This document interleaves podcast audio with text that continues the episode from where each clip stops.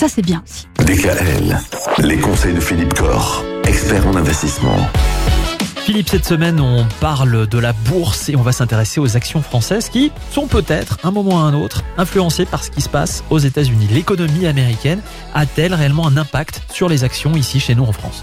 Oui, bien sûr. Aujourd'hui, nous sommes dans une économie mondialisée. Mmh, ça. Donc c'est vrai que les entreprises françaises, nos entreprises du CAC 40, et bien bien sûr pratiquent effectivement leur activité dans le monde entier et sont impactées par les États-Unis et notamment par le dollar, qui est effectivement quand même une monnaie d'échange économique aujourd'hui qui est la plus importante. Donc c'est vrai que être aujourd'hui présent sur le marché américain en bourse me semble moi être une évidence. Aujourd'hui, on va dire que le- la capitalisation mondiale est représentée à 50% par des entreprises américaines. Ah, voilà. ouais. Donc c'est un marché qu'on ne peut pas éviter. Sur ce marché américain, il faut savoir quand même qu'on est exposé en dollars, donc il y a quand même un risque de change. Et que ce marché américain, il est très spécifique parce qu'il est surtout porté depuis pas mal d'années par les valeurs de technologie.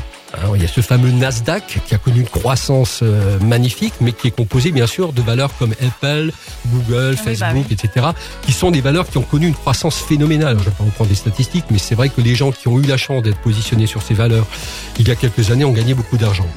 Aujourd'hui, les choses sont peut-être un peu plus délicates puisque les valeurs de la tech ont tellement progressé et se sont énormément euh, enrichis grâce à l'argent facile.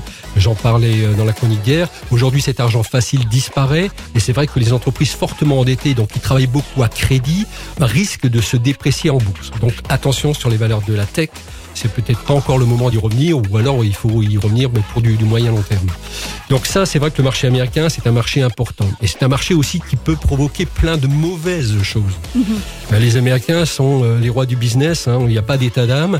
Je rappellerai quand même que c'est eux qui ont provoqué la crise de 2008, qui était la crise des subprimes. D'accord? C'est qu'ils ont réussi à créer un, un superbe outil, c'est que effectivement toutes les dettes des banques, ils les ont packagées en un produit financier qu'ils ont vendu dans le monde entier.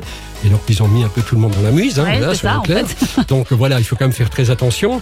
Les Américains, c'est une puissance économique, c'est un dollar qui est important. Il faut être présent sur ce marché, mais aujourd'hui être beaucoup plus attentif effectivement sur les valeurs que l'on va sélectionner.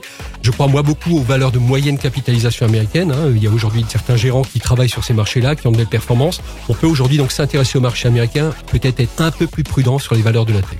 Merci. Alors demain, quelques bons conseils pour celles et ceux qui n'y connaissent peut-être pas grand-chose qui sont tentés, là, notamment euh, avec tout ce que Ah. vous nous dites depuis le début de la Euh, saison, d'investir en bourse.